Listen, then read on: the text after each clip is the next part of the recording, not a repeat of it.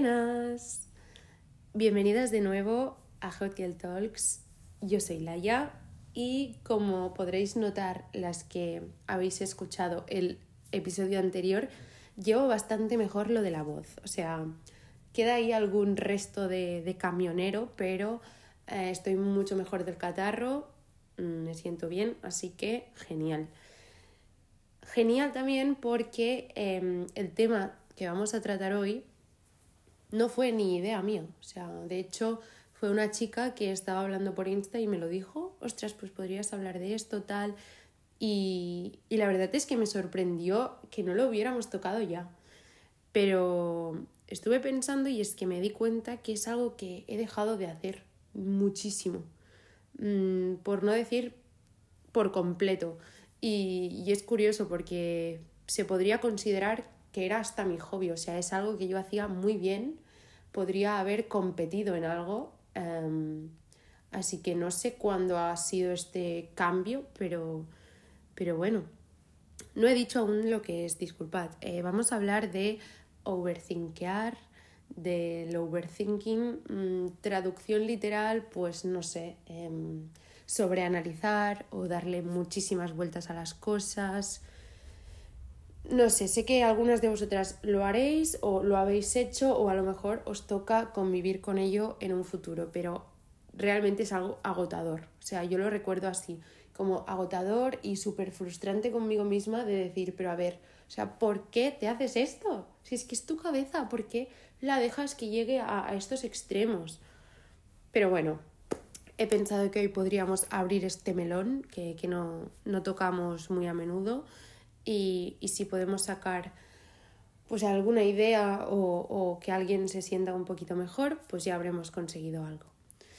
Así que empezamos. Vale, por si alguien a lo mejor no tiene claro el término, o a lo mejor incluso lo hace sin saber que esto tiene un nombre, em, voy a leer lo que el señor Cambridge dice que es overthink. Dice que es la acción de pensar en algo demasiado de modo que no es útil. Divertido esto de que no es útil, ¿eh? Em, gracias, Cambridge. Em, vale. Antes que nada, como siempre, decir que yo no soy profesional, no soy psicóloga, o sea, mm, todo lo que voy a contar está basado en mi experiencia, mi entorno, mis 20, casi 21 años de, de existir en este mundo. Así que, obviamente, si a alguien esto le llega a unos extremos en los que les dificulta el día a día, pues yo no soy quien para dar ningún tipo de consejo y recomiendo 100% em, pues acudir a un psicólogo que la verdad es que van súper, súper bien. Dicho esto, em, lo que sí que sé es que el overthinkear es algo que a la gente se le manifiesta de muchísimas maneras distintas. O sea, yo sé que hay gente que a lo mejor pues le da muchísimas vueltas a todas las conversaciones que tiene, ¿no? Y, todo lo que dice, y si ha dicho algo que está mal, o ha dicho algo que a lo mejor le parece que ha sido vergonzoso, etc. Hay gente que a lo mejor se fija muchísimo en su apariencia, en cómo está siendo percibido por los demás, en si mm, la opinión que tienen los demás de él o ella es buena, etc. En mi caso, me tocó uno súper divertido, creo yo, que es el de los pensamientos intrusivos.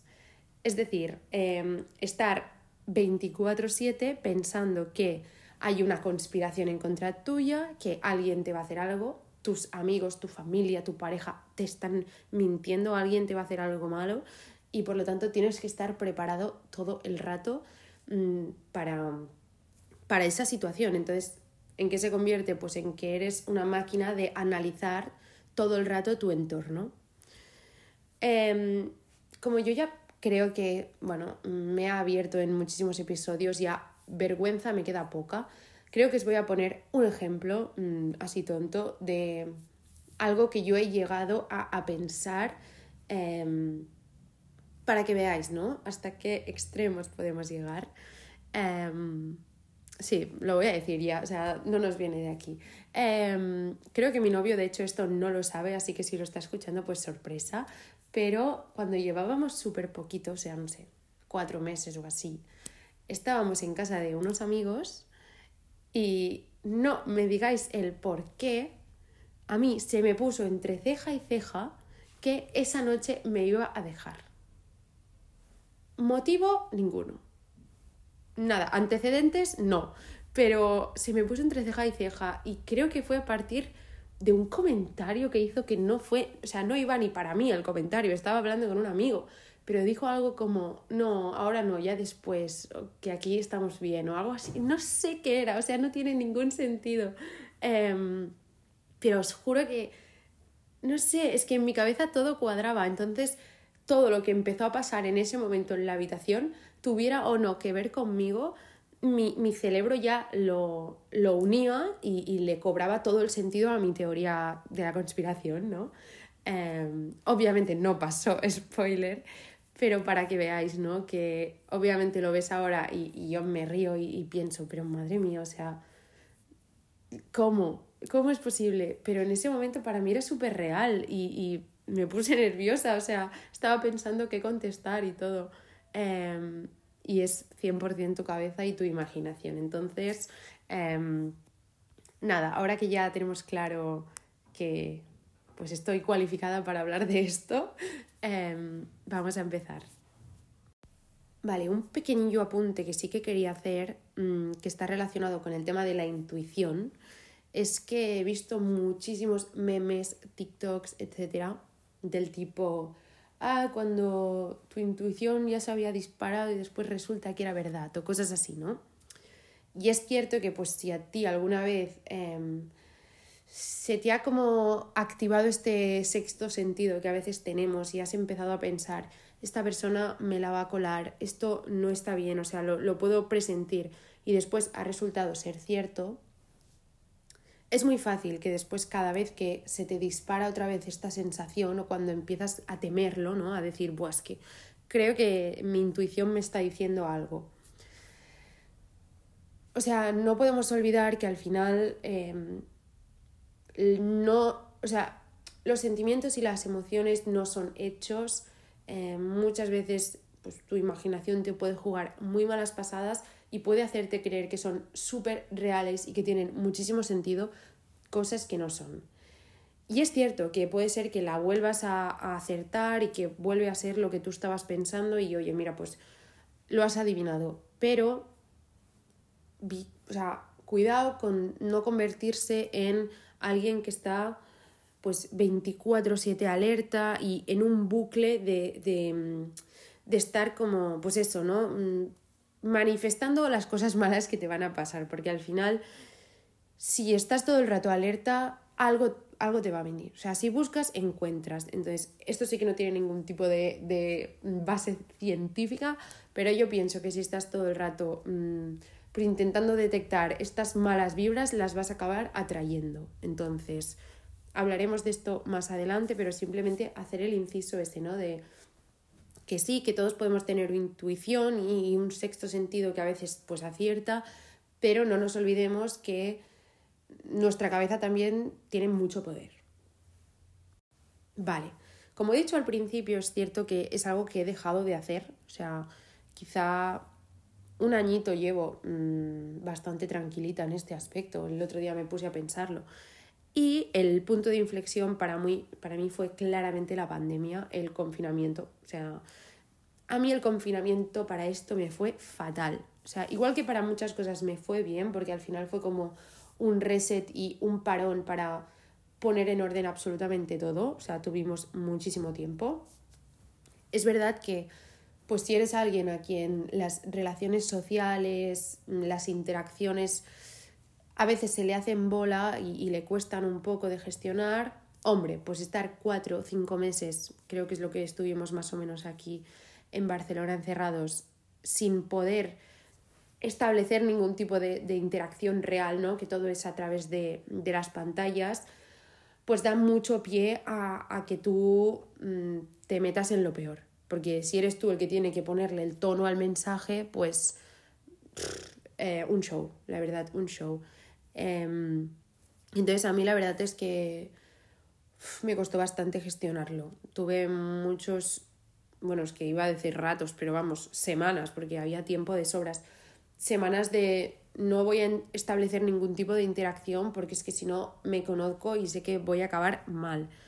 Entonces, bueno, em, al salir de allí sí que fue el punto de inflexión de decir, vale, pues eh, yo tengo que ir al psicólogo 100%, porque no puede ser esta manía persecutoria que tengo de pensar que todo el rato algo malo me va a pasar y, y va a ser alguien de mi entorno que me va a hacer algo malo.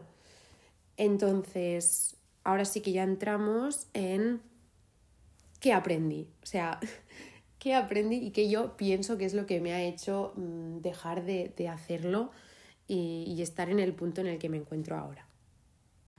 Vale, en primer lugar, que esto es algo que a mí me costó un poco entender, es el hecho de que no nos podemos tomar las cosas como personales. ¿Y a qué me refiero? O sea, no es a lo que quizá parece. Me refiero a que, igual que tú tienes pues tu cabeza, tus movidas, mm, tus malos días, como todo el mundo, hay gente en tu entorno que puede tener un mal día, puede estar enfadado, puede estar distante, puede estar triste y, sorpresa, mm, puede no tener nada que ver contigo. O sea, yo antes, si, pues yo qué sé, yo notaba que mi pareja o mis amigas, alguien me estaba, o sea, no hacía falta ni que me dijeran nada malo, ¿eh? Yo notaba que alguien estaba actuando un poquito distante o distinto conmigo, o sea, no hace falta ni que estuviera evitándome, pero el sentir que alguien está un poco raro, para mí ya significaba que esa persona me tenía que decir algo malo, esa persona se había cansado de mí, me estaba ocultando algo y todas las mil paranoias que os podáis imaginar. Y obviamente, eh, como ya lo he dicho, esto es agotador porque estás 24/7 cuestionándotelo absolutamente todo y no te das espacio a estar tranquila nunca. Pero además es que te estás saltando muchos pasos previos porque no sabes si esa persona se ha enfadado porque le ha ido mal un examen, se ha discutido con su madre, eh, se ha tropezado y se le ha roto un pantalón y está de mal humor, es que no lo sabes. O sea, hay muchos pasos previos a pensar directamente que es tu culpa y que es por algo tuyo y que está relacionado contigo. Entonces, obviamente todas eh, tenemos que ser las main characters de nuestra vida, esto ya lo tenemos claro. Em, pero no somos las main characters de la vida de los demás. Por lo tanto, obviamente tú puedes eh, preguntar si alguien necesita tu ayuda, si alguien quiere que le escuches, etc. Pero no porque tu pareja entre en el coche y tú le notes que está un poco rarillo, ya tienes que asumir que la culpa es tuya. No. Em, y si lo piensas, pregunta porque no te va a servir de nada estar haciéndote las paranoias en tu cabeza, porque entonces cualquier mínima cosa que él, ella, tu amigo, tu vecino, lo que sea, haga, tú te la vas a tomar como, ¿ves? Es que es una señal, es que sí, es que le pasa algo tal. Y después a lo mejor preguntas y te explican y no, o sea, era tu cabeza todo, era todo tu cabeza. Entonces, eso es lo primero, mm, entender que no todo tiene que ver con nosotros, no somos los culpables de todo y mm, yo a la mínima que noto algo así, pregunto y ya está. Y el otro punto que a veces es el que cuesta un poquito más de aceptar porque nos duele un poquillo en el ego y, me incluyo, es el hecho de que yo pienso que si hay un tema que te genera tanto nerviosismo, tanto miedo, tan, tanto intentar analizarlo y entenderlo y normalmente creo yo es porque debe ser un aspecto en el que tú ya has sido vulnerable antes o en el que ya te han hecho daño antes, etc. Y obviamente pues lo que intentas es por todos los medios posibles que eso no vuelva a pasar. Pero pensar que mm, estar analizando 24/7 y dándole vueltas a todo y, y como revisando en tu cabeza todo mil veces va a ser alguna manera de evitarlo, hombre, pues no, o sea, yo creo que justamente si encontramos la raíz ¿no? de, de eso y de, por qué es algo que te genera tanto miedo, ya tienes mucho ganado. Y es lo que a veces cuesta, ¿no? Porque a veces, pues eso, no queremos aceptar que, que, somos humanos y que a lo mejor otro humano nos ha hecho pupa, ¿no? O sea, a veces, a mí, a veces me cuesta. Entonces, el momento en el que lo aceptas, mmm, evitas también el proyectárselo a otras personas, ¿no? Que eso es algo que muchas veces pasa Y más cuando esto, ¿no? Cuando tu miedo es por algo que te ha hecho otra persona, o sea, un amigo, una pareja, lo que sea. Pues no sé, en el ejemplo que os he puesto yo antes, em, a mí me costó mucho aceptar que el lado masculino de la sociedad me había dejado mm, decepciones. O sea, uff, pero qué daño aceptarlo eso, porque yo me considero una tía muy chula, entonces, bueno, aceptar que un hombre tiene algo de poder sobre ti a veces pica. Pero bueno, en el momento en el que lo acepté dije, vale, tiene todo el sentido del mundo, porque a ti esta, este lado de la sociedad te ha decepcionado antes y ahora pues estás en una nueva relación, vale, pues es normal que a veces si estás en una situación que te recuerda mucho a otra, te pongas ya como en alerta y digas, madre mía, mm, es lo mismo.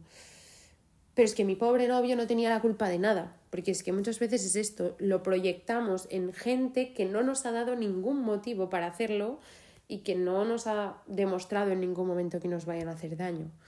Entonces, pues eso cuesta, pero aceptar que es una cosa tuya, que muchas veces es una inseguridad tuya y por lo tanto por mucho que esté bien tener como un sistema de apoyo a tu lado, al final eres tú quien va a tener que trabajarlo, pues está súper bien. Y también os puedo decir que normalmente son cosas que con el tiempo, bueno, pues cada vez les vas dando menos importancia y, te das cuenta, ¿no? Es lo que me ha pasado a mí, que sin darme cuenta he dejado de hacerlo y, no ha sido del todo consciente, ¿no? Pero bueno, pues porque con el tiempo te das cuenta de que ya no te da miedo que te vuelva a pasar, ¿no? Porque bueno, tú ya te has llevado la, la lección de todo eso y ya no te da miedo, o sea, bueno, que nos volvemos a dar un golpe, pues oye, pues lo volveremos a superar y si no, pues nos volveremos a reír. Pero eh, es eso, hay que dejar un poco las riendas, no querer estar todo el rato pendiente porque al final es eso, no vas a poder controlarlo todo. Y, y mira que a mí me cuesta, ¿no? Porque yo cuando veo esta gente que están, fluye, fluye, que yo, o sea, ¿cómo quieres que fluya? Si yo planifico los viajes al segundo, o sea, ¿cómo quieres que yo fluya? Pero eso sí, hay que, hay que aprender un poco de este tipo de gente y más en estos aspectos, ¿no? En los que parece que te estés tú, o sea, te estás haciendo sufrir antes de tiempo, no ha pasado absolutamente nada. Entonces, pues aprender a fluir un poco más y con el tiempo te das cuenta de que, wow, ya, ya no le estoy dando vueltas, ¿no? O sea, y, y creo que muchas veces pasa cuando, cuando haces ese ejercicio de decir, vale, o sea, voy a salir de la superficie, no es que mi cabeza haya decidido darle mil vueltas a, estas cosas en concreto por gusto, no me voy a quedar ya con eso, ¿no? En plan, bueno, mira, yo es que soy así, o sea, le doy muchas vueltas a estas cosas, no puedo hacer nada. Hombre, pues qué ganas de vivir cansada siempre, ¿no? O sea, busca el por qué te viene eso, acéptalo, que es la parte más difícil a veces, y a partir de ahí ya pues miramos cómo trabajarlo. Vale, y finalmente algo que a mí me ayudó muchísimo, eh, sobre todo en la pandemia, porque es que no tenía más recurso que ese, fue buscarle la parte racional, ¿no? O sea, queramos o no, esto muchas veces es súper irracional, no tiene ningún sustento lógico, o sea, es tu cabeza y los límites que se pongan ahí, que hay pocos, porque la imaginación da para mucho. Entonces, yo durante el confinamiento, como no tenía muchos más recursos, me fue súper bien buscarle la parte racional o la explicación científica, ¿no? O sea, entender bien que eso era un proceso, que eso era algo de mi cerebro y que que no era real, ¿no? Básicamente eso. Entonces, ya os digo, todos los vídeos que, podráis, que podéis encontrar en YouTube sobre overthinking, ciclos de negatividad, em, no sé, pensamientos intrusivos, me los he comido todos, todos. Esos y los de meditación de 10 minutos para los nervios, esos me los he comido todos. Y, o sea, hay mil datos que ya pues no almaceno porque no me da para tanto, pero sí que me quedé con uno que es que aún me, me cuesta de creerlo, pero bueno, me ayuda muchísimo a veces recordarlo, que es que el 99% de las cosas que nos imaginamos en nuestra cabeza no acaban pasando. 99 ¿eh? es un montón. O sea, para tú acertar en ese 1%, o sea, te puede pasar una de cada mil veces pero ya está. O sea, no sé, a mí me, me, ayudaba mucho recordármelo porque es eso, son cosas que en el momento en el que tú las estás pensando cobran mucho sentido para ti y, y es que encajas todas las piezas y lo ves y piensas, es que es 100% esto, pero a lo mejor desde fuera o incluso tú misma al cabo de, del tiempo te das cuenta de que eso no había por dónde cogerlo. Entonces, recordar eso, ¿no? Que el 99% de las cosas no acaban pasando y que por mucho que tú aciertes en la cosa, o sea, vamos a decir que aciertas en eso, tampoco te va a ayudar el hecho de que tú estuvieras preparada, entre comillas, o que tú ya lo estuvieras esperando. Porque vale, sí, puedes acertar el hecho, pero no aciertas ni cómo te lo van a comunicar, ni cómo vas a reaccionar tú, ni cómo va a reaccionar la otra persona. O sea, es muy difícil, ¿no? Entender absolutamente cómo se va a desarrollar una situación. Entonces, pues para estar sufriendo antes de tiempo, yo recomiendo mm, que no. Y además, otra cosa que creo que ya la dije en el primer episodio justamente, pero es que es súper cierta y, mm, o sea, aún tendría que autorrecordármelo más, y mira que lo intento, pero es el hecho de que hay pocas cosas que sean tan importantes. Y ya no tan importantes, pero tan graves. O sea, todos estos golpes que a veces nos da mucho miedo que nos pasen, realmente son cosas que superaríamos 100%.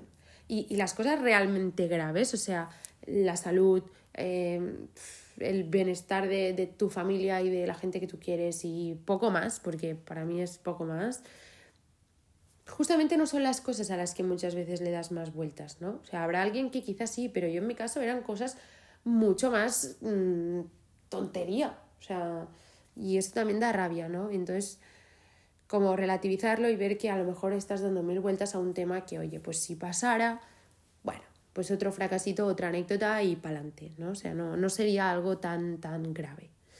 Y eso a mí me ayudó mucho.